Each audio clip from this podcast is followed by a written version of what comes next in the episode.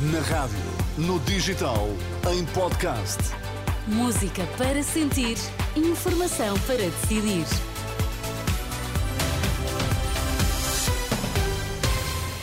Atualizamos agora toda a informação e começamos pelos títulos em destaque nesta edição da meia-noite. O número de casais desempregados subiu 3,7% face a novembro do ano passado. Acusado de não decidir, Montenegro pede que se comparem os anúncios feitos por Pedro Nuno Santos com a obra feita.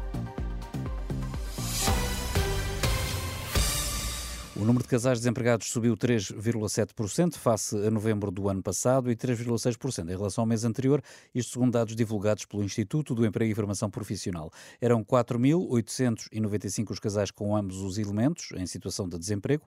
Ainda segundo estes dados, no final do mês passado estavam registados quase 300 mil desempregados em todo o país e 4 em cada 10 eram casados ou viviam em união de facto. O líder do PSD pede que se comparem os anúncios feitos por Pedro Nuno Santos e as obras efetivamente concretizadas nas áreas da habitação e das infraestruturas. Luís Montenegro devolve assim ao líder do PS o argumento da incapacidade de decisão.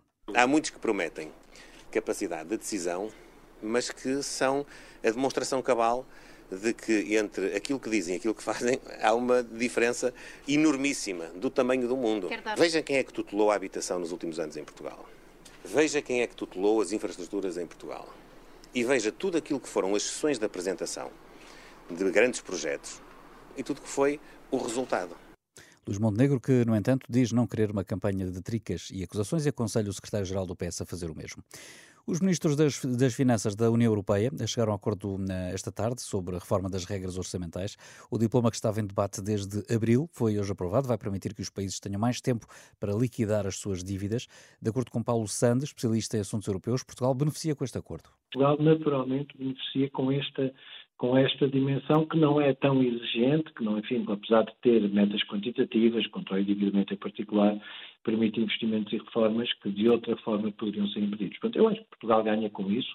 É evidente que é muito importante haver, nesta altura, a meta era justamente o final do ano e nesse aspecto a presidência espanhola está de parabéns, eh, a verdade é que esta é uma boa notícia para a Europa nesta altura e, como disse bem, havendo eleições para o ano, vai ser um ano de muitas mudanças e muitos desafios. Esta, esta é, sem dúvida, uma boa notícia.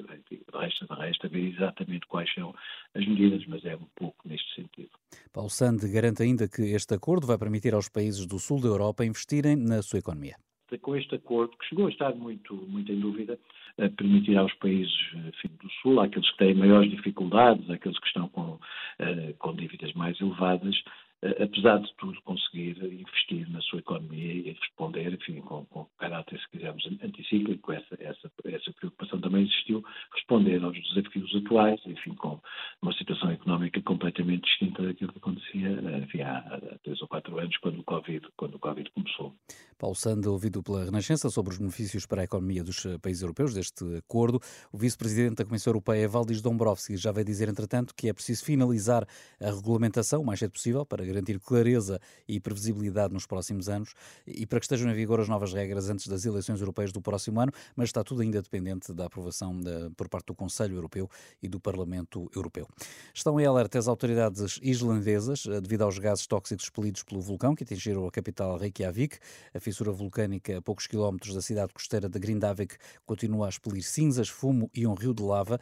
Ainda assim, as autoridades dizem que a atividade vulcânica está a dar sinais de continuar a diminuir de intensidade.